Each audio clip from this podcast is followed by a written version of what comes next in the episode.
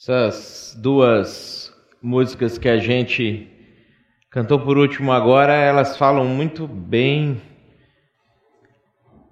aquilo que às vezes é o nosso sentimento, o que a gente às vezes anseia por sentir, e também encaixa perfeitamente naquilo que a gente vai falar nessa nesse momento, nessa mensagem, né? Será que Deus perdeu o controle da pandemia? Ou ele é soberano, como a gente cantou? E bom. Porque as, as, duas coisas, às vezes, são as perguntas que as pessoas fazem, né? Se Deus é todo-poderoso e bom, como é que existe mal no mundo? E essa é uma das questões que, às vezes, por mais que você, que já é cristão, não tem o, o, o sentimento, no sentido de não acreditar em Deus, pode ser que de outras formas, isso reflita para você alguma coisa. Olha o Johnny ali fazendo um, negócio diferente. Você, isso é que a gente vai fazendo, vai ajustando, faz parte. Uh, antes da gente entrar na mensagem propriamente dito e a gente é, é, é, falar do que, que a gente vai falar, eu queria deixar alguns avisos para você. Uh, o primeiro aviso relacionado àquilo que a gente já vem falando, nós mudamos Pode subir lá, Márcio, fica, fica à vontade. Nós mudamos o nosso banco, a igreja agora não usa mais o Bradesco, a gente está usando o Cicred, então estamos reforçando com aqueles que fazem a, os seus depósitos, as contribuições através de depósito bancário, que você pode utilizar esse, é, essa conta para você fazer o seu, o seu depósito. Ah, e avisar para você que provavelmente nós não teremos reuniões nos domingos presencialmente mais esse mês. Então, se você estava esperando para fazer a sua contribuição, seu dízimo, a sua oferta presencialmente em dinheiro, a gente não vai ter isso esse mês. Então, você pode ou fazer um depósito, depositar na sua conta e fazer a transferência, ou fazer na agência, é, ou entrar em contato com a nossa tesoureira, com a Lisandra, para poder ver como que você pode fazer a sua contribuição. A gente é, é, lembra que nós temos os nossos compromissos e a gente precisa de manter isso com as contribuições.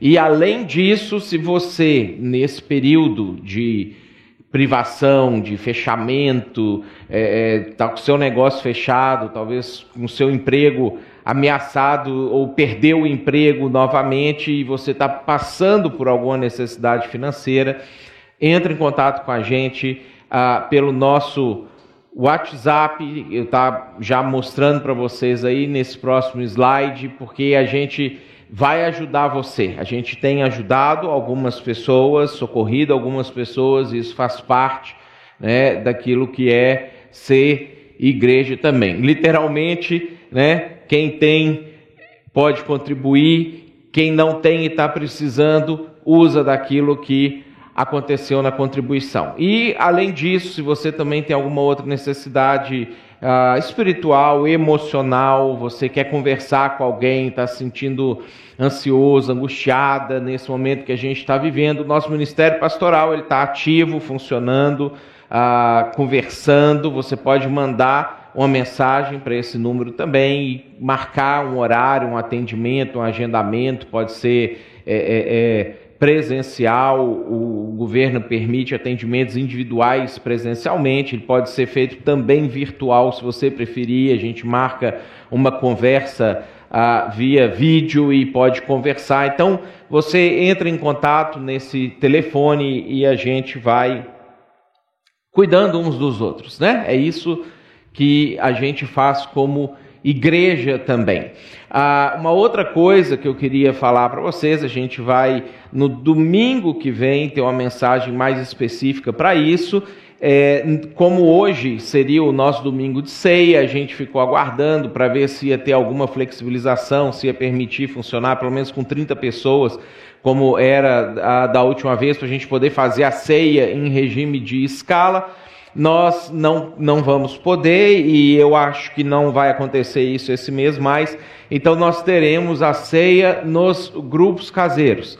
Então, os nossos grupos cultivo, os líderes de cultivo, eles vão ser orientados a respeito disso e aí você que está fazendo parte de um grupo, você vai poder tomar a ceia, vai ser sem ser nessa semana, na outra semana. E no domingo que vem, então, eu vou explicar um pouco mais a respeito disso, de como vai funcionar. A gente vai pensar um pouco sobre essas questões de ceia, até por que a gente não faz ceia virtual, né? Por que, que eu não pego um pãozinho e um cálice aqui, eu tomo aqui, você pega um aí na sua casa você toma aí, a gente vai. Por quê? Por que, que a gente toma ceia, inclusive? Então, a gente vai falar um pouco sobre isso no domingo que vem para a gente preparar. Nesse domingo, eu queria pensar com vocês a respeito dessa pergunta: será que Deus perdeu o controle da pandemia?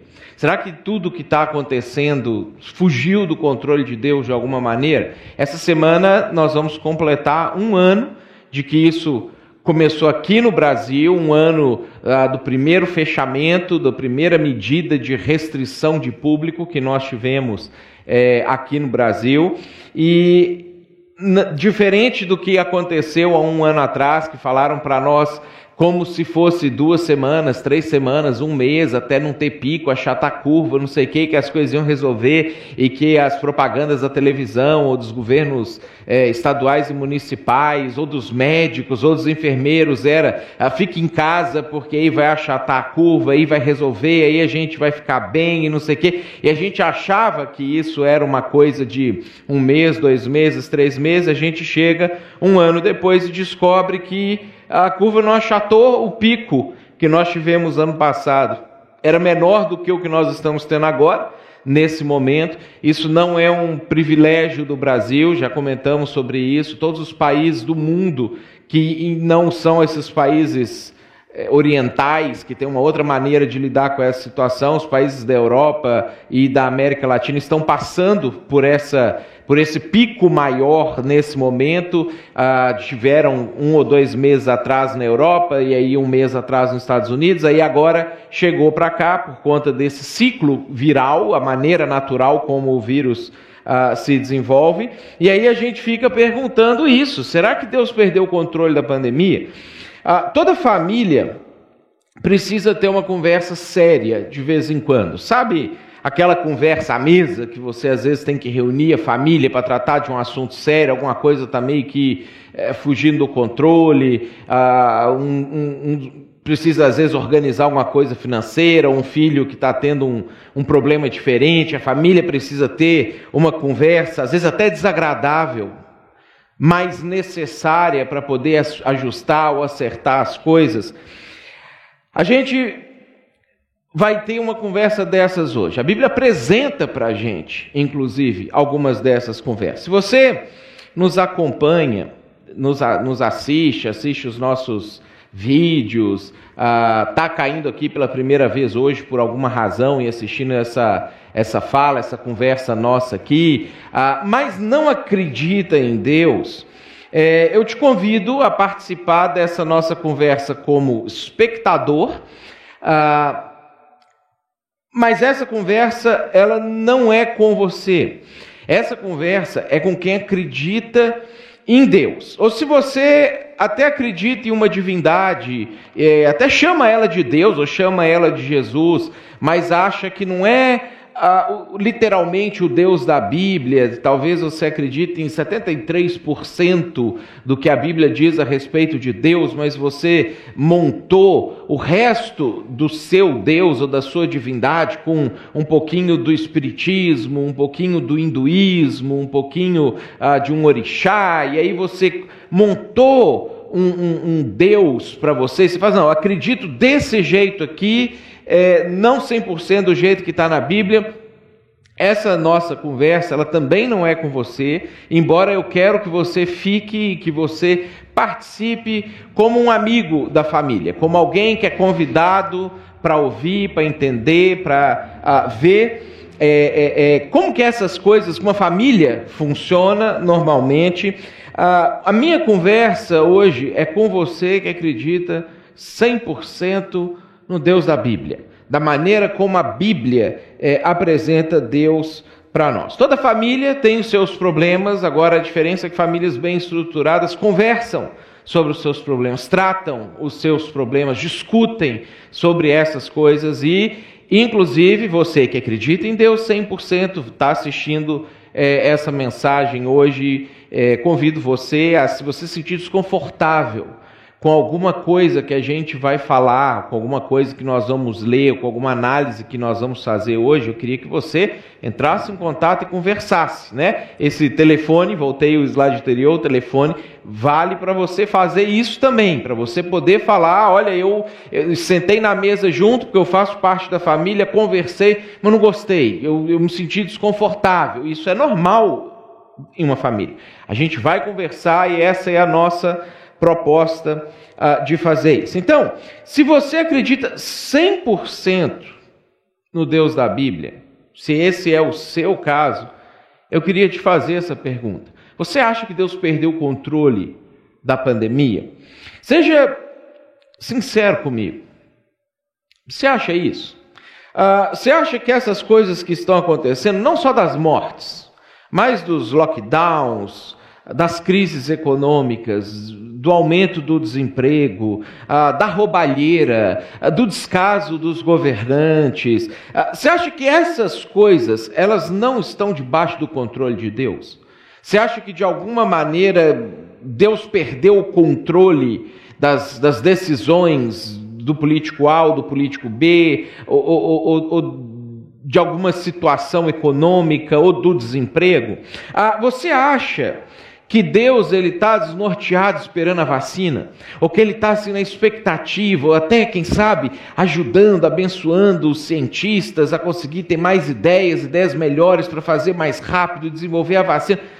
Você acha que essa é a posição de Deus, ou tem sido, é a principal forma como Deus ele está lidando uh, com essa coisa toda?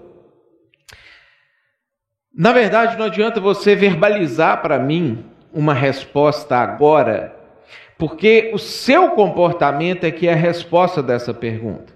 A maneira como você encara, a maneira como você interpreta essas coisas, a maneira como você se comporta, que você age, a maneira como você sente ou se sente no momento que isso tudo está acontecendo, responde a essa pergunta se você acha que Deus perdeu o controle da pandemia. Como? Por exemplo, se você tem medo, você acha que Deus perdeu o controle da pandemia. Lembra? Eu estou falando com quem acredita 100% no Deus da Bíblia.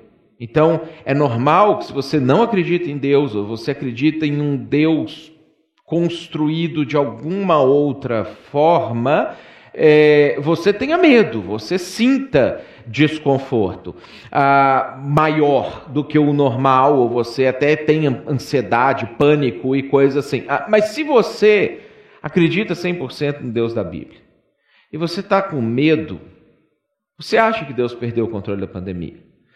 Através do seu comportamento, você acredita nisso? Ah, que sentimento que você tem em relação à morte, ou em relação à doença propriamente dita, ou em relação ao sofrimento, ou talvez até em relação à possibilidade de perda de pessoas queridas ou de pessoas amadas. Que, que sentimento que você tem em relação a isso? Ah, preste atenção para você não me entender mal.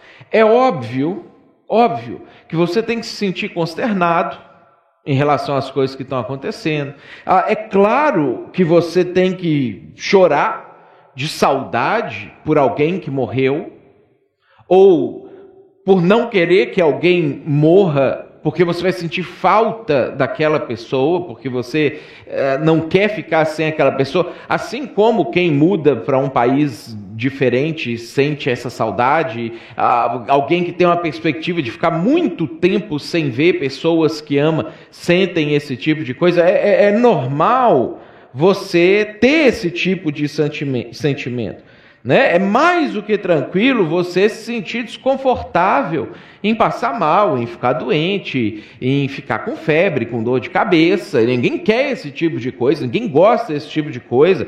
Né? Não é para você sair lambendo o corrimão do Três Urbe e sair, entrar no, no hospital na ala do Covid e, e dar um beijo em todas as pessoas que estão lá contaminadas. Não é isso que eu estou falando.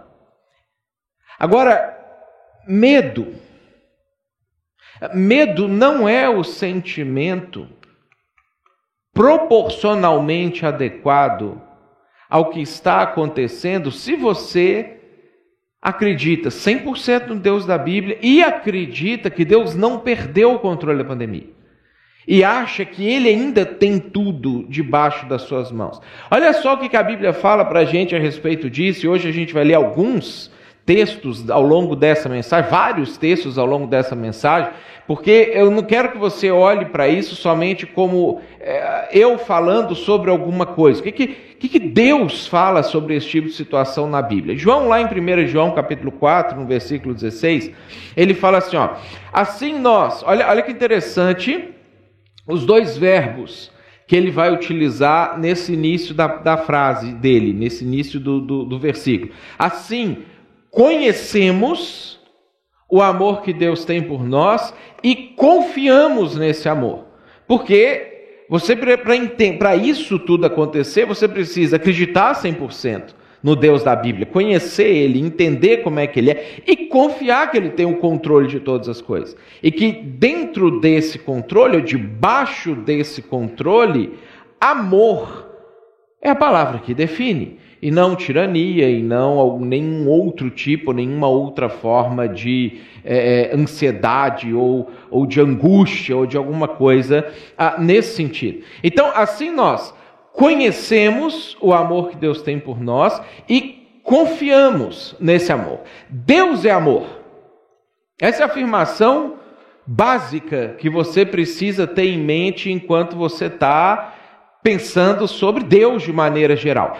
Todo aquele que permanece no amor, permanece em Deus e Deus nele.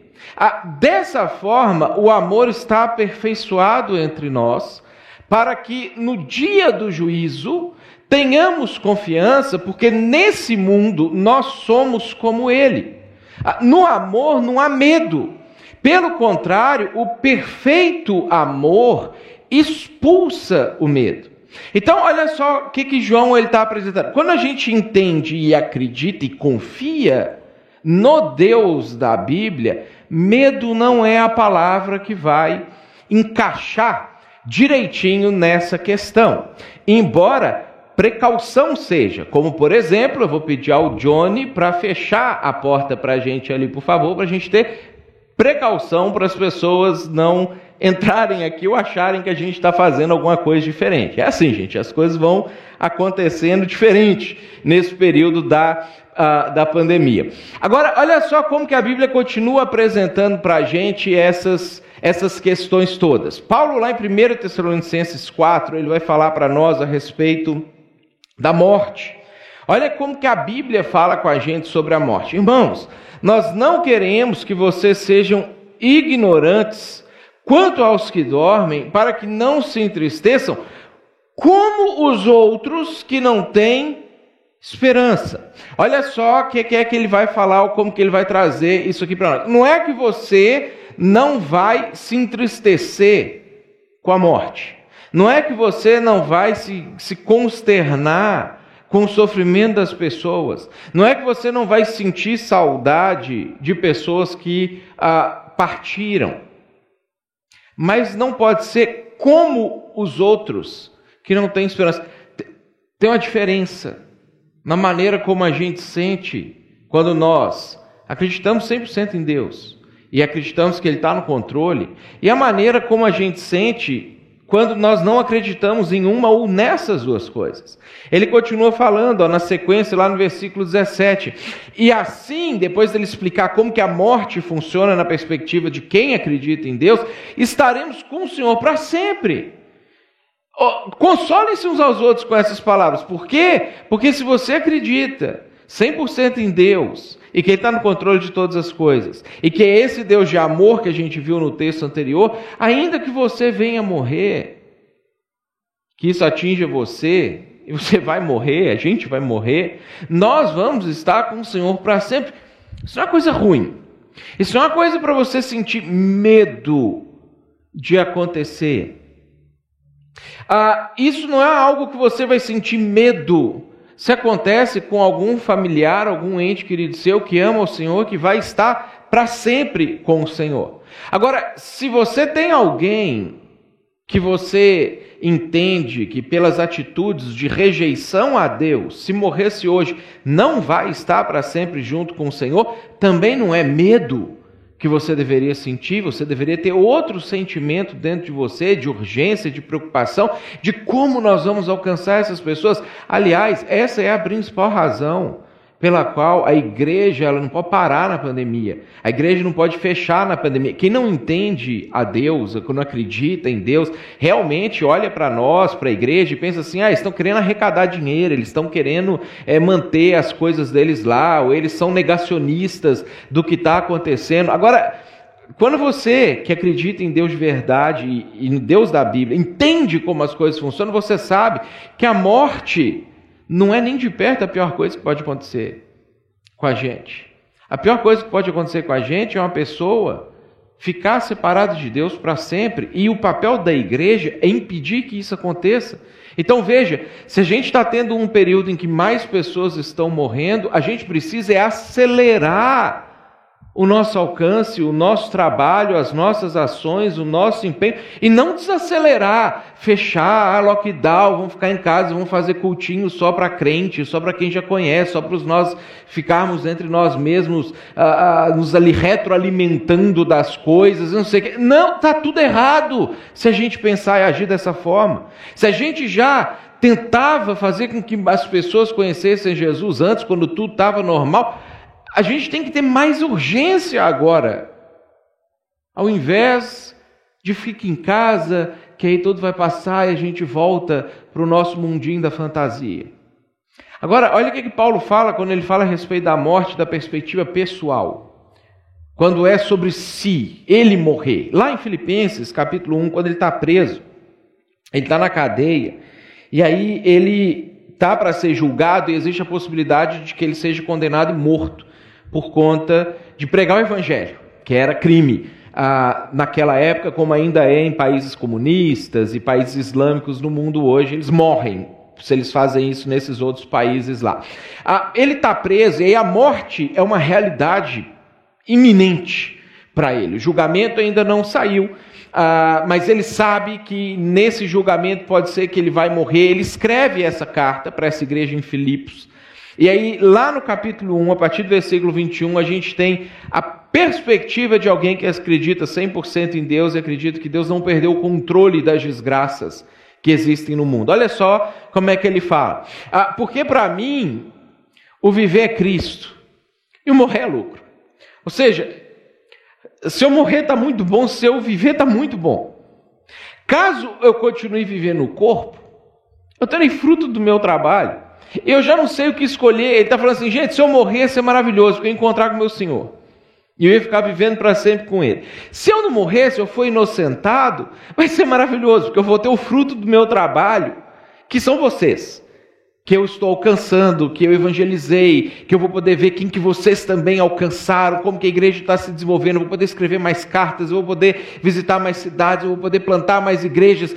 Eu já não sei o que escolher. Eu não sei o que é melhor, se é eu viver para sempre já com meu Senhor desde agora, ou se é eu continuar fazendo algumas coisas aqui para poder alcançar mais pessoas para viverem para sempre com meu Senhor. Eu tô, ele continua falando, ó, eu estou pressionado dos dois lados. Eu desejo partir e estar com Cristo, o que é muito melhor. Contudo, é mais necessário por causa de vocês que eu permaneça no corpo. Imagina você podendo ter esse sentimento em relação à morte. Ou em relação a qualquer outro problema que a gente enfrenta aqui. Qualquer outra circunstância, qualquer outra situação que a gente enfrenta aqui. Você está vendo a perspectiva de alguém que acredita 100% em Deus? Não tem perda. Não tem a, a, a, nada que é tirado dele. E eu pergunto: será que a razão pela qual você não quer morrer é para poder servir mais um pouco a outras pessoas? Ou é porque você queria concluir um projeto? Você queria terminar sua faculdade? Você queria comprar a sua casa? Você queria ver os seus filhos, os seus netos, os seus bisnetos crescerem?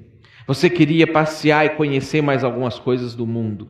Você queria aproveitar um pouquinho mais a vida, porque até hoje você só se desgastou e, e, e viveu para coisas que nem você sabe por que, que viveu, e aí você está caindo em si, que você não, não aproveitou a vida, e aí você queria viver um pouco mais para poder aproveitar a vida, porque na perspectiva de quem acredita 100% em Deus, que Deus está no controle de todas as coisas, que entendeu todas essas coisas, a, a principal razão de querer continuar vivendo é entender a, olha, olha a palavra que Paulo utiliza, a necessidade, ele diz, contudo, é necessário, a necessidade de nós continuarmos vivendo aqui para poder cumprir a missão de Deus na terra. Porque senão morrer é muito melhor. Estar com Deus imediatamente é muito melhor desfrutar de um lugar que não tem sofrimento, que não tem angústia, que não tem tristeza, que é só alegria, é só bom, não tem nenhum efeito dos pecados que nós cometemos e destruímos o mundo por causa do nosso pecado. É muito melhor. Então, você viu a diferença de perspectiva da pessoa que acredita 100% em Deus e acredita que Ele está no controle de todas as coisas? Para os demais que não têm esperança, como o próprio Paulo apresenta? Agora, pode ser que o seu caso não é medo. Você me ouviu até aqui e você falou assim: não, realmente medo eu não tenho, e eu estou aí, eu queria estar tá seguindo a vida, eu queria estar tá tudo aberto, eu queria estar tá com minha empresa funcionando, eu queria estar trabalhando, eu queria estar ganhando meu dinheiro, eu queria estar fazendo minhas coisas, e eles não deixam. A pandemia não deixa, o lockdown não deixa, o governo não deixa, e era isso que eu queria estar fazendo. Pode ser então que o seu caso é o seu comportamento são reclamações infindáveis. E aí a pergunta ela se aplica para você de novo. Você acha que Deus perdeu o controle da pandemia?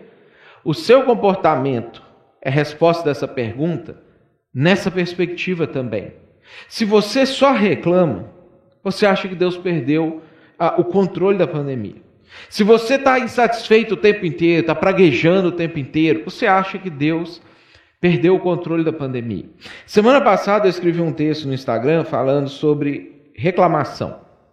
Ninguém vive sem reclamar. É uma utopia se a gente achasse assim, ah, a gente vai viver uma vida só agradecendo, gratiluz, gratitude, gratidão e essa coisa toda que os motivacionais inventaram. Isso é, isso é uma utopia. A Bíblia ela não é utópica, ela não acha que você vai realmente viver, ela nem postula que você viva uma vida ah, desse jeito. Se alguém pisa no seu pé, você reclama, você, você fala, ai, você, você tira o pé, você, você tem uma reação. Agora, quanto tempo dura? A sua reclamação? Quanto tempo isso se prolonga ah, na sua vida? O Salmo 13 nos ensina que a reclamação ela deve durar o tempo de uma oração, o tempo de uma conversa de desabafo. O tempo de você encontrar alguém que você conhece, que você confia, que você ama, e aí você está meio pressionado, e aí você dá uma reclamada. Ah, isso que está acontecendo, não sei o quê. Ah, mas acabou, aliviou, passou. Olha só o que o Salmo 13 fala, nós vamos ler ele todo, o, o, o, é, um, é, um, é um salmo curtinho, seis versículos. Olha só como é que ele apresenta para a gente essa questão. Ah, o, o, o, Davi ele fala assim para a gente, escreve o salmo, ele está vivendo um momento de angústia, igual ou pior do que esse que a gente está passando agora. Ele vira para Deus assim: Até quando, Senhor? Para sempre te esquecerás de mim? Até quando? Esconderás de mim o teu rosto? Até quando eu terei inquietações e tristeza no coração dia após dia? Até quando o meu inimigo triunfará sobre mim? Olha para mim e responde, Senhor, meu Deus, ilumina os meus olhos, do contrário eu dormirei o sono da morte. Os meus inimigos dirão: Eu venci, os meus adversários festejarão o meu fracasso. 40 segundos? Um minuto? Agora olha o que é a conclusão dele para a vida. Eu, porém, confio no teu amor, ou amor de novo aparecendo? O meu coração exulta em tua salvação, mas você não estava angustiado e triste agora há pouco? Passou. Porque eu, eu me recentrei né? Aquela expressão inglesa, put yourself together, aquela ideia de você assim, se, se reestruturar. Eu me, eu, eu me reestruturei, eu dei uma descontrolada aqui, mas eu tomei uns dois tapas na cara e, as coisas voltaram para o lugar. E, e eu lembrei que eu confio em teu amor, Senhor. E que o meu coração exulta na tua salvação. E, e Deus, sabe o que, que eu quero fazer? Eu quero cantar ao Senhor pelo bem que me tem feito. Ah, mas que bem! Desculpa, Deus. Eu esqueci por um momento que à luz de tudo, o que eu estou passando não é tão grande assim. Por quê? Porque eu acredito 100% em Ti e eu creio que o Senhor não perdeu o controle das coisas. Então, o, o, o Salmo 13 nos ensina que reclamar faz parte. Mas se você acredita em Deus 100% e você acha que Ele não perdeu o controle, tem que ser isso aqui. Se está infindável, se as suas reclamações elas não são breves, curtas, o tempo de uma oração, de um pedaço de uma oração, de um pedaço de uma conversa com alguém, de uma ligação para alguém que você confia, que você dá assim, aquela desabafada e fala assim um tempo e fala, puxa, agora vamos voltar aqui. Se, se você está reclamando o tempo todo, suas reclamações são infindáveis, a sua insatisfação é constante, ou você não acredita em Deus 100%? Você acredita, mas não acha, pelo seu comportamento, que ele tem controle da pandemia. A gente tem um terceiro comportamento que pode responder a essa pergunta, que é o receio das decisões dos governantes. Gente, o, os governantes irritam a gente demais, por diversas razões. Ah, o sistema nosso político é ruim, a maneira como as coisas são constituídas aqui no Brasil não é legal. A, a grande maioria dos gestores públicos em todas as esferas de governo não são pessoas que estudaram para gerir um país, para gerir um estado, para gerir uma cidade. Eles não se prepararam para esse tipo de coisa. Eles não vieram desde crianças sendo ensinados, capacitados para poder fazer isso. Eles não são pessoas que já tiveram muito sucesso em empresas, em, em gerenciamento de organizações, de qualquer coisa assim. E aí, pelos méritos que eles tiveram em fazer dar certo coisas menores, eles foram colocados em coisas grandes como uma cidade, um estado ou um país. Então, assim, são terríveis, são, são terríveis e, e, e cada vez é, vai ficando pior, porque o que vai motivando isso a ficar lá são coisas horríveis. Agora, se é a classe política que determina o seu receio, o seu sentimento em relação ao que está acontecendo na pandemia, se é isso que move as suas entranhas para os sentimentos que você tem, você acha que Deus perdeu o controle da pandemia? Você quer ver o que a Bíblia fala para nós a respeito dos governantes? Olha só que Salomão, rei, rei, e o mais sábio rei que já pisou sobre a terra, ele disse a respeito disso em Provérbios 21. O coração do rei é como um rio controlado pelo Senhor, ele o dirige para onde quer. Essa coisa de transposição de, de rio, Deus já faz isso numa outra esfera que é a própria esfera da humanidade, há muito tempo atrás. O rio corre, que são as decisões dos governantes, para um rumo. Mas a partir do momento que Deus fala assim, ah, não me interessa mais que vá para esse rumo, ele cria um desvio. A gente vê isso desde, por exemplo, a época do povo de Israel no Egito, quando, depois de derramar algumas pragas, o faraó quer libertar o povo de Israel, ele não quer mais praga no Egito, mas Deus queria pragas, e aí a gente vai entrar nesse assunto daqui a pouquinho. Quando Deus quer pragas, Deus queria punir o povo do Egito por conta dos pecados que eles tinham cometido. E ao mesmo tempo, de forma didática, ensinar para o povo de Israel para que não vivesse dessa forma, agora que eles se tornariam uma nação. E aí o faraó quer libertar o povo de Israel, a Bíblia fala que Deus endurece o coração do faraó. Ele fala, não vai libertar não, vai segurar um pouco mais. E, a, e aí, e aí, como que você acha que os israelitas ficavam no Egito quando Deus endurecia o coração do faraó e mantinha eles em lockdown lá no Egito? E diferente desse lockdown que é não poder trabalhar, o lockdown deles é tem que trabalhar sem poder usufruir de nada, dando tudo só para mim. O que, que, que, você acha que eles sentiam? Eles pediam, Deus liberta a gente. Deus mandava uma praga. Aí o faraó falava assim, vou libertar. Aí o próprio Deus falava, ainda não. Como é que você acha que o povo de Israel se sentia ah, nessa, nessa situação? Talvez eles se sentiam como você está se sentindo em relação aos governantes. Mas não é possível que isso de novo vai acontecer. Mas quem controlava era Deus. Não era o rei que decidia o que, que ele ia fazer. Ah, quem controla o Bolsonaro? Quem controla se o Lula vai ser eleito ou não em 2022? Quem controla o Eduardo Leite, o Vanazzi? É Deus. Então eles vão fazendo as coisas deles, eh, tomando as decisões deles, mas se em um determinado momento Deus falar assim, agora não me interessa mais esse comportamento, ele muda as coisas. E aí, às vezes, a gente pode se encontrar indiretamente blasfemando até mesmo contra o próprio Deus, dependendo de como que isso toma conta do nosso coração. E eu falo isso com você por experiência própria, porque eu tenho uma tendência enorme de me indignar com as coisas que estão acontecendo.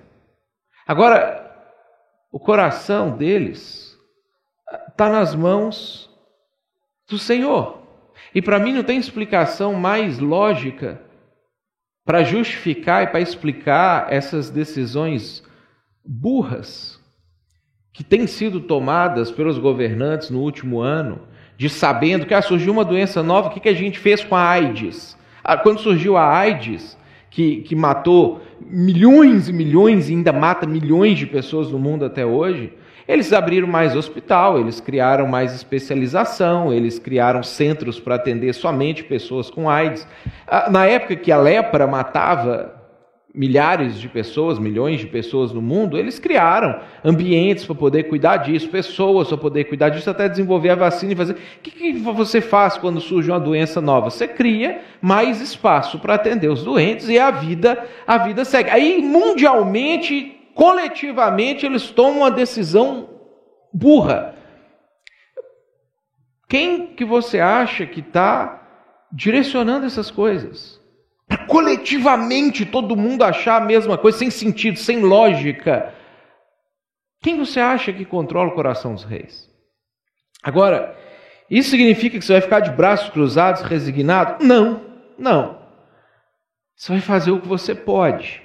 Olha o que, que Paulo diz para a gente lá em 1 Timóteo capítulo 2, quando ele fala sobre esse assunto e o comportamento da gente em relação aos governantes. Ele fala assim: antes de tudo, eu recomendo que se faça. Olha só, colori quatro cores para vocês verem aí, que são quatro coisas diferentes que ele está falando para nós. Eu quero que vocês façam súplicas.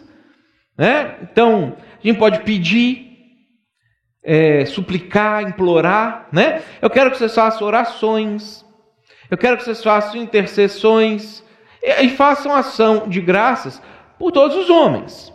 Então, tem governante tomando boa decisão, você faz uma ação de graça por ele. Você agradece, agradece a ele, se você puder, agradece a Deus porque ele tomou uma boa decisão, ele deu uma aliviada, deu uma flexibilizada, achou uma saída, liberou uma verba, conseguiu fechar um contrato de uma vacina. Então, você agradece a Deus. Ah, o governante está desorientado, você intercede por ele. Fala assim: Deus, ajuda ele a se coordenar mais, abrevia esse tempo de sofrimento para nós aqui. Né? Ah, pelos reis e por todos que exercem autoridade, olha por quê? Para que tenhamos uma vida tranquila e pacífica. Você vai se resignar porque a vida está horrível, porque as coisas estão tudo governadas e não sei o quê? Não! Você vai continuar buscando uma vida tranquila e pacífica, mas você vai fazer isso pelo caminho certo, que é o Senhor. Deus, o que o Senhor está fazendo? O que eu posso fazer junto contigo para abreviar essa coisa toda, para a gente ficar tranquilo e pacífico mais rapidamente? Como que eu posso colaborar com o Senhor? para que aquilo que foi o seu projeto original lá atrás, a gente vai ver isso daqui a pouquinho, de criar todo esse transtorno para a gente estar tá nessa condição que a gente está hoje, para a gente apressar esse negócio para a vida ficar mais tranquila e pacífica. E aí ele continua com toda piedade e dignidade. Isso é piedade e dignidade. Porque isso é bom e agradável perante Deus, nosso Salvador. E aí Paulo vai explicar por que todas as coisas que Deus faz acontecer no mundo, ele faz acontecer do jeito que ele faz acontecer. Porque ele deseja que todos os homens sejam salvos e cheguem ao conhecimento da verdade. Ah, você ora para que eles tomem boas decisões, mas entende que a única coisa que Deus tem em mente é como mais pessoas podem me conhecer e se salvar. Como que eu posso dar uma mexida, uma chacoalhada no mundo, para que as pessoas que estavam vivendo as suas vidas entorpecidas em relação à realidade, porque viviam trabalhando e consumindo e comprando e casando e dando-se em casamento, como que as pessoas podem dar uma parada e refletir que a vida é muito mais do que isso tudo agora? Se a gente não falar, se a gente fica reclamando das coisas, se a gente fica insatisfeito, a gente fica com medo, se a gente se encolhe, se a igreja entra em lockdown, como que essas pessoas vão ter a resposta certa para o problema que está instaurado no mundo hoje? Agora eu vou ler um texto com você que vai talvez chocar algumas pessoas que estão nos assistindo. Ah, mas se a gente fingir que essas coisas elas não estão na Bíblia, se a gente ficar recortando a Bíblia, só os pedaços bonitinhos e, e, e tirar essas outras partes e ficar elaborando outras respostas que não as bíblicas para os problemas que a gente enfrenta, respostas que sejam mais palatáveis para o tempo que a gente está vivendo hoje, para a nossa cultura hoje. Se a gente fizer isso, a gente corre o risco de cometer o mesmo pecado que o povo de Israel cometeu quando eles saíram do Egito e que eles conhecem Deus, eles são apresentados para Deus, eles acham Deus muito terrível. Quando eles, eles saíram do Egito, eles acamparam em torno do, do Monte Sinai, e aí naquele dia, Deus se apresentou para eles. Foi um dia que o próprio Deus falou e eles ouviram Deus falar. Então, alguns momentos na história da humanidade isso aconteceu, são raríssimos os momentos, por isso que a gente acha isso muito estranho. Tudo que é raro a gente acha que é estranho. Mas esse foi um dia. E olha só o que, que aconteceu nesse dia. Deus falou todas essas palavras. Eu sou o Senhor teu Deus, que te tirou do Egito, da terra da escravidão. Só que quando Deus falou, porque é Deus, ele não falou assim, igual eu estou falando com você agora, ah, eu sou o Senhor teu Deus. Deu um monte de relâmpago, trovão, o lugar chacoalhou, o monte fumegou, as nuvens ficaram negras em cima, um barulho de, de trombetas tocando para tudo quanto é lado, não sei o quê. E Deus falou uma coisa, eu sou o Senhor teu. Foi uma coisa mais ou menos assim que aconteceu. Aí, eles ficaram ouvindo, 17 versículos, ouvindo Deus falar. Lá no versículo 18, o, o Moisés registra para a gente qual foi a reação das pessoas. Vendo-se o povo diante dos trovões, e dos relâmpagos, e do som da trombeta, e do monte fumegando, todos tremeram assustados. Ficaram à distância e disseram a Moisés: Fala tu mesmo conosco, ouviremos, mas que Deus não fale conosco para que a gente não morra. Aí Moisés insistiu, falou: não, gente, vamos lá, vamos falar com Deus, e, e, você vai conhecer a Deus, você vai ver que Ele é amor, apesar desse tipo de coisa. Só que na verdade o povo não estava com medo do trovão e do coisa em si. Se a gente ler todo o contexto do capítulo anterior, do capítulo 19, Deus falou assim: gente, três dias, vocês conseguem ficar três dias sem pecar, se consagrando, ajustando as coisas, para a gente poder bater um papo daqui a três dias? Eles falaram: não, a gente consegue sim, e ficaram nada. Eles continuaram aprontando, vivendo a vida deles do jeito deles, e etc. Aí quando Deus apareceu, eles assim, aí, aí já era, né? Se a gente encontrar com esse Deus desse jeito aqui, com os pecados nossos aqui, eu acho que o negócio não vai dar certo. Aí o Moisés, ok, Moisés, tá bom, vocês não querem falar com Deus, eu vou. Moisés subiu no monte, ele ficou 40 dias no monte. E aí, Moisés não descia, o povo começou a pensar, morreu né? Eu acho que deu, deu problema, deu zebra. Eu acho que a gente que estava certo de não querer encontrar com Deus que o Moisés sumiu. Aí eles chamam o Arão, irmão de Moisés, eles fazem um pedido para ele lá no capítulo 32. Fala assim: ó, o povo, ao ver que Moisés ah, demorava, ao ver que Moisés demorava a descer do monte, juntou-se ao redor de Arão e lhe disse: Vem, faça para nós Deus, porque eles sabiam como que Deus era. Então eles pensaram assim: a gente quer adorar Deus, ah, mas a gente não viu bem como que ele é, e, e assim, aquele Deus daquele jeito, ele está muito estranho, assim, muito assustador. Então, assim, faça para nós Deus que nos conduza Pois a esse Moisés, o homem que nos tirou do Egito, não sabemos o que o que lhe aconteceu.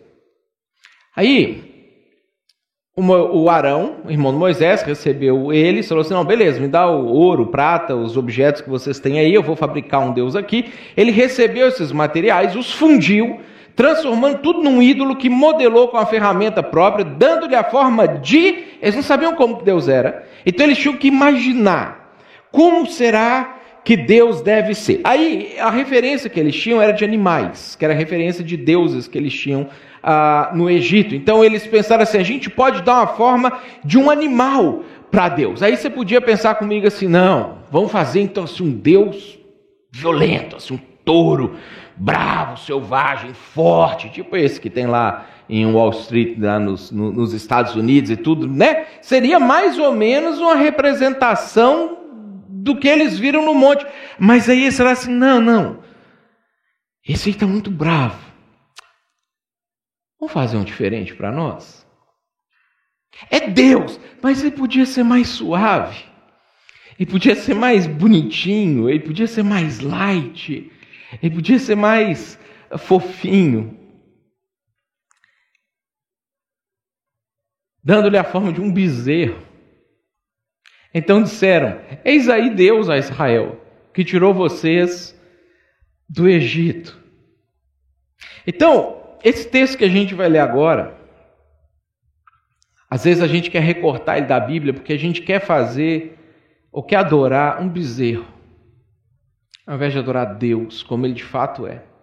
A gente quer construir um ídolo, uma imagem, e aí é onde a gente começa a ter dificuldade com isso. Então eu quero que você leia isso comigo para que você pense na sua vida a partir de uma perspectiva maior. Isso aqui aconteceu cerca de 2.500 anos atrás, mas olha como que isso aqui é atual e mostra o caráter de Deus, a nossa posição diante dele. O profeta Amós, lá no capítulo 3, quando o povo de Israel estava passando por uma desgraça 214 vezes pior do que a que nós estamos passando agora, assim, não chega nem perto do que a gente está passando, isso é muito pior do que a gente está. Mas estava ruim e a gente está ruim, e cada sofrimento é único, aquela coisa toda, então é, encaixa no que a gente está vivendo. O profeta ele chega, e o povo não está entendendo direito Deus no meio disso tudo, o profeta falando em nome de Deus, apresentando, Deus fala para o Amós, fala assim, Amós, eu quero que você fale essas coisas para eles aqui. Lá no capítulo 3, no versículo 6, ele fala assim, ocorre alguma desgraça na cidade sem que o Senhor a tenha mandado? Deus perdeu o controle da pandemia? Não. Mas está tudo uma desgraça. Ocorre alguma desgraça na cidade sem que o Senhor a tenha mandado? O fato de Deus ter o controle da pandemia não significa que Ele vai livrar a gente da pandemia. Significa que Ele tem controle do que está acontecendo na medida do que está acontecendo. E a medida do que está acontecendo e do que vai continuar acontecendo é a medida necessária a partir da perspectiva de Deus, para que o projeto dele aconteça. Olha o que ele fala no capítulo 4, quando, quando o texto ele vai avançando, ah, porque isso aqui é interessante e chocante ao mesmo tempo, porque ah, o bezerro de ouro que é adorado como Jesus hoje, que a gente dá o nome de Jesus às vezes para ele, jamais faria uma coisa dessas. O, o, o Jesus que às vezes a gente é, quer adorar e a gente quer falar que Jesus é desse jeito, ele é muito mais moldado, segundo as leis de Woodstock, de paz e amor, mas não é a paz e o amor eternos, não é dentro da perspectiva de amor à luz da eternidade. É um amor permissivo, que aceita tudo o que for conforme a gente se sente bem. É um verdadeiro bezerrinho, inofensivo, fofinho.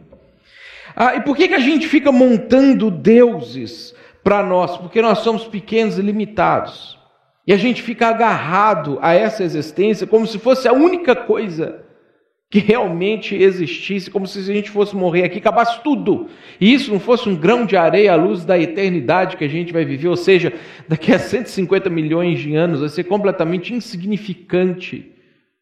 Se você morreu nessa pandemia ou não, se alguém que você ama morreu nessa pandemia ou não. Agora, as decisões que você toma aqui é o que vão determinar como vão ser os próximos 150 milhões de anos da sua existência. Por isso que no capítulo 4 de Amós, Deus ele, ele vai falar sobre essas coisas. E aí ele começa falando o seguinte: ouçam essas palavras, vocês vacas de Baçã, é um, é um xingamento da época, tá? Ele está xingando o povo, está irritado com o povo. Que estão no monte de Samaria, vocês que oprimem os pobres e esmagam os necessitados, e dizem aos senhores deles: tragam bebidas, ah, e vamos beber. Olha a origem do problema que Israel estava enfrentando, se às vezes não é uma origem parecida com, com as nossas questões também. Egoísmo, opressão. E esse não é um discurso é, desses ridículos e oportunistas que às vezes a gente vê políticos adotando, de ah, vamos ajudar os pobres, ah, vamos fazer o seguinte. Não, isso aqui está falando sobre se você está fazendo isso. Não é se você votou em alguém para fazer isso, você apoia políticas públicas e sociais travestidas de compra de voto. Não, é se você, você está fazendo isso. Se você se preocupa com as pessoas, se você se doa para as pessoas, ou se você só suga das pessoas, se você só quer o que as pessoas podem oferecer para você, se você tem essa relação de troca constante, de se o outro não me der alguma coisa interessante, eu não faço nada por ele porque ele está me sugando, ele está me usando, ele está abusando de mim. Essa é a questão que está sendo tratada nesse texto aqui de Amós, que infelizmente é a tônica da nossa sociedade hoje. A gente vive uma sociedade em que a gente oprime o pobre, esmaga o necessitado e diz para o Senhor deles: vamos curtir a vida, vamos, vamos beber, vamos aproveitar, vamos passear. Esse é o problema que eles estavam tendo lá em Israel também. Aí Deus ele fala que preocupado com isso, se você ama e cuida das pessoas de verdade, ele fez o seguinte com o povo de Israel. Fui eu mesmo que deu a vocês estômagos vazios em cada cidade e falta de alimento em todo lugar. Porque o povo de Israel, esses que estavam no bem bom, começaram a sentir, passar fome, por causa do caos que se instaurou lá. E aí Deus fala assim: E ainda assim, vocês não se voltaram para mim, declara o Senhor. Também fui eu que retive a chuva quando ainda faltava três meses para a colheita. Eu mandei chuva a uma cidade, mas não a outra.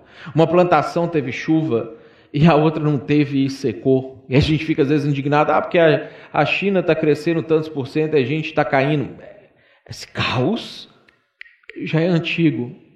Gente de duas ou três cidades ia cambaleando de uma cidade para outra em busca de água sem matar a sede. Ah, e ainda assim, vocês não se voltaram para mim, declara o Senhor.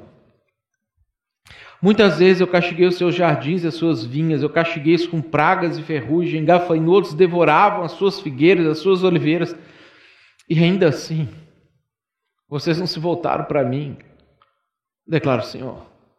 Eu enviei pragas contra vocês, como fiz com o Egito. Ah, eu matei os seus jovens à espada, deixei que capturassem os seus cavalos, enchi as suas narinas com o mau cheiro dos mortos em seus acampamentos. A gente fica apavorado de ver, às vezes, 10, 15, 20 pessoas morrendo em Manaus porque faltou o oxigênio.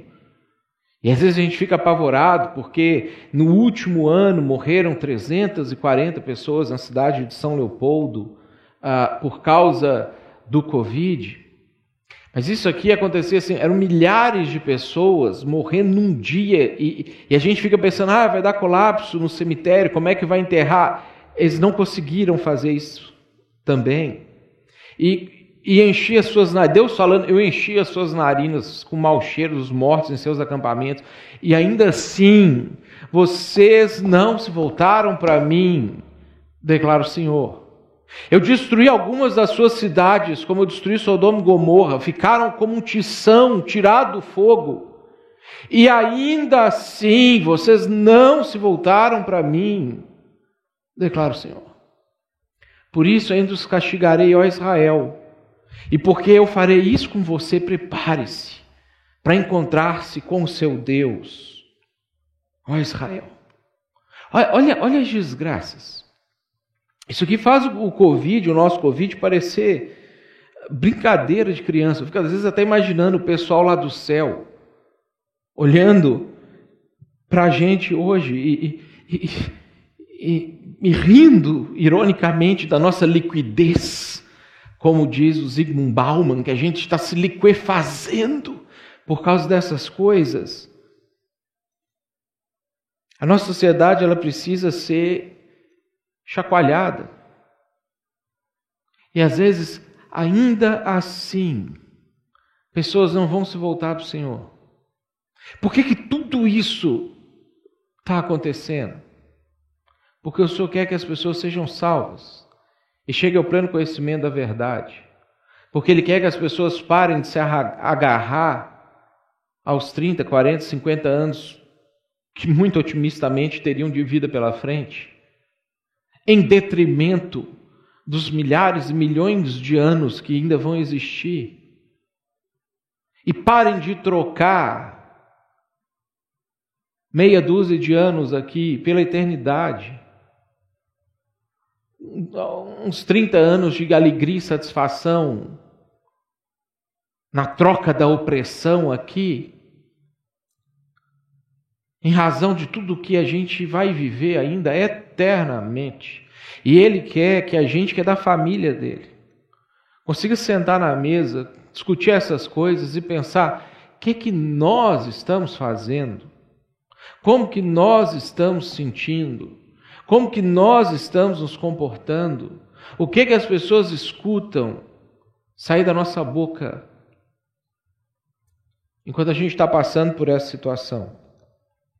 Pergunto para você de novo: você acha que Deus perdeu o controle da pandemia? Estou falando Deus bezerrinho. Bezerrinho não dá conta de cuidar de nada. O bezerrinho entra em pânico, chora pedindo à mãe dele. Agora você acha que o Deus que desceu no Monte Sinai, o Deus que desceu aqui dois mil anos atrás, sacrificou sua vida, morreu e ressuscitou para mostrar para a gente, gente, eu venci a morte. Você acha que esse Deus perdeu o controle da pandemia? Eu queria pedir que você que é da família dele, haja como tal. A gente é filho dele. A gente é irmão de Jesus. Toda a perspectiva de existência nossa, ela é desenhada dentro da soberania de Deus e do amor de Deus. A gente pode até não entender 100% como que o amor se distribui nisso tudo, mas isso é amor. Porque Deus não enxerga com a microviseira que a gente enxerga as coisas. Abandona o medo. Para de reclamar o tempo todo. Para de colocar sua energia em política. E semana que vem eu vou falar com você que ainda não acredita nesse Deus, que talvez achou ele muito mal. Semana que vem a gente vai falar sobre o que, Jesus fez por você. Eu queria incentivar você que está acompanhando a gente, talvez é a sua primeira vez, talvez você nunca esteve aqui na igreja com a gente. Se você mora na região metropolitana de São Leopoldo, aqui em São Leopoldo, Sapucaia, Novo Hamburgo, Esteio, Estância Velha, Campo Bom, sei lá, você mora aqui no nosso entorno, da onde a gente está. A gente quer falar com você. Então você pode entrar em contato com esse telefone que está aí, ou você pode deixar o seu telefone na própria descrição do vídeo, na live, na parte dos comentários. Deixa na parte dos comentários que a live some depois que, que, que passa. Some não, né? Ele fica lá. Pode colocar aonde você quiser. E a gente quer entrar em contato com você e a gente quer dar um presente para você. Se você viesse fisicamente aqui na nossa igreja, você ia ganhar uma canequinha, um brindezinho, um presentezinho, uma canequinha térmica, que é um presente que a gente sempre dá para todo mundo que visita a gente pela primeira vez aqui na igreja. Como a gente não está podendo receber gente aqui, mas você está talvez pela primeira vez ou décima vez, mas ainda não veio aqui, não tem o nosso presente, a gente quer mandar o nosso presente para você, falar um pouquinho com você, quem sabe conhecer um pouquinho mais você. Se é o caso, você quer, se está se sentindo à vontade, pode entrar em contato pelo WhatsApp ou pode deixar uh, o seu contato que a gente vai falar com você. Vamos orar, gente? Senhor, eu acho que, à luz de todas essas coisas que a gente leu da tua palavra hoje, a gente fazer qualquer coisa diferente de te adorar, de reverenciar o Senhor, de humildemente pedir perdão ao Senhor pelo nosso mau comportamento, pedir perdão Senhor por ter medo, pedir perdão Senhor por reclamar demais, pedir perdão Senhor por depositar a nossa esperança e ter o nosso coração na política. Eu acho que isso é o que a gente pode fazer nesse momento. Nós pedimos perdão Senhor. E nós queremos que o Senhor nos ajude, como igreja, como família do Senhor que nós somos, a não recrudescer, a não, a não recolher, mas ficar mais atento sobre o que, que nós podemos fazer para estender o amor do Senhor ao, em meio a esse sofrimento que está acontecendo nos dias de hoje. Que o Senhor nos ajude, é diferente do que aconteceu com o povo de Israel e que Amós relatou para a gente. Nos ajude, a, no meio disso tudo, a não nos voltarmos para o Senhor, para que tudo isso que está acontecendo não seja em vão e que o Senhor possa ser glorificado no final disso tudo. Nos encoraje nos fortaleça, nos dê um espírito brando e firme, para a gente conseguir passar por isso como filhos do Senhor. Esse é o nosso desejo, é isso que eu oro pela vida de cada um que está assistindo nesse momento. Cuida da gente, nos abençoe, nos dê uma semana abençoada e que o Senhor não nos deixe cair na tentação de, da incredulidade e de construir um bezerrinho para a gente. No nome de Jesus é que eu oro ao Senhor. Amém.